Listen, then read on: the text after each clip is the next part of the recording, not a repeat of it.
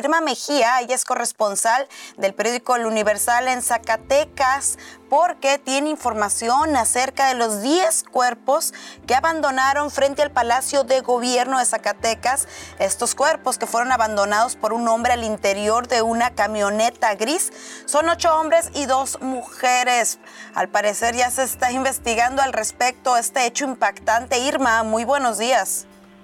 Sí, muy buenos días, Priscila, y a toda tu audiencia. Irma, para que nos platiques cuándo ocurrió este incidente, cuáles son las acciones que han tomado las autoridades al respecto, cuál es el pulso de la población en Zacatecas ante este hecho que me parece que no tiene algún tipo de precedente. En efecto, pues nuevamente Zacatecas es marcado por la violencia. Eh, entramos el año con este hecho. Zacatecas ya viene en los últimos años y sobre todo en los últimos meses llamando los reflectores por los homicidios, los colgados, pero en efecto no había precedente de que un, en este caso lo que pone en el ojo del huracán, principalmente incluso a la autoridad es una camioneta, como bien lo mencioné, que tenían 10 cuerpos, 8 hombres y 2 mujeres, y que es abandonada frente al Palacio de Gobierno, a un costado incluso se, se deja estacionado a un costado del árbol de Navidad que está sobre la explanada de Plaza de Armas, y de acuerdo a la información que eh, las distintas autoridades han proporcionado, tanto autoridades estatales, federales y ministeriales, las cámaras del C5 captaron a las 5.14 horas que una camioneta de, ayer, que una camioneta Mazda en color gris, eh, con placas de Zacatecas, ingresa a la zona centro por la avenida Quebradilla, hace un recorrido y llega a las 5.25 horas y es cuando aquí llama la atención porque empieza o se adentra hasta la explanada de Plaza de Armas y hay que mencionar que esa área está restringida a vehículos, pero es la forma en que ingresa hasta prácticamente la plancha que está frente al Palacio de Gobierno. Después del auto desciende un hombre que se dirige hacia el callejón de las campanas. Ese callejón está entre Palacio de Gobierno y la catedral y es por donde escapa y obviamente ahí deja abandonada la plaza de armas, eh, perdón, el, vehículo en plaza de armas. Eh, debo de comentarte que durante la, incluso desde la mañana, la tarde, incluso por la noche, han habido sobrevuelos de helicópteros de seguridad en la zona conurbada Zacatecas, Guadalupe, al menos a las tres, cerca de las tres y media de la tarde, por, un por medio de un video, el gobernador David Monreal informó que ya había detenidos, que eh, no dijo mayor información, solamente dijo que había detención de los eh, presuntos responsables de hecho delictivo. Eh, también otro, otra cosa que te puedo informar es que en, por la noche, ya en la noche, el fiscal Francisco Murillo Ruiz Seco emitió un avance de las investigaciones sobre los 10 cuerpos. Precisó que eh, se tuvo que comenzar con la necropsia hasta las a las 13:10 horas porque durante las primeras horas se hizo el procesamiento del vehículo y luego se comenzó con la extracción de los cuerpos. Él dijo que hasta las 19 horas que se tenía en ese momento el corte las 19 horas llevaban siete eh, cuerpos que ya habían sido, eh, se les había practicado la necropsia hablaba de que entre esos siete oscilan entre, entre 18 y 45 años de edad. También menciona que de los que, cuerpos que ya habían procesado, se encontraron que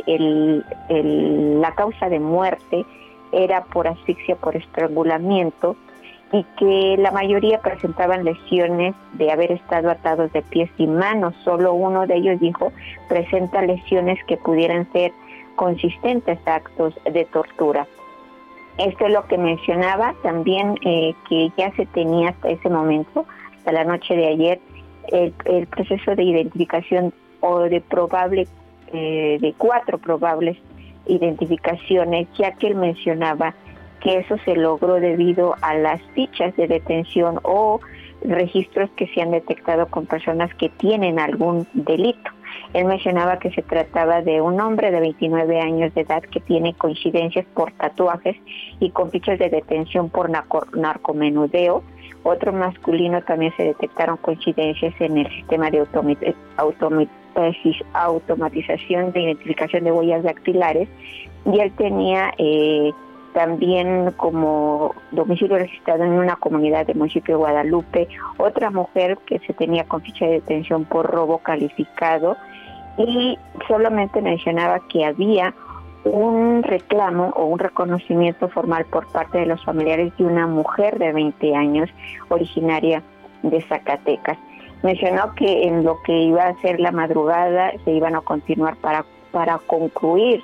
las necropsias de los eh, otros tres cuerpos para completar los 10. Él asegura que hay una línea de investigación muy sólida, eh, que por eso se logró este despliegue que, que te comentaba hace un momento y que ha permitido lo que él menciona, la detención de las personas que probablemente están relacionadas con este hecho, pero no dio mayores avances. Dijo que para ser cuidadosos con las restricciones legales que les marca el Código Nacional de Procedimientos Penales. Irma, la violencia en Zacatecas eh, se convirtió en noticia a nivel nacional.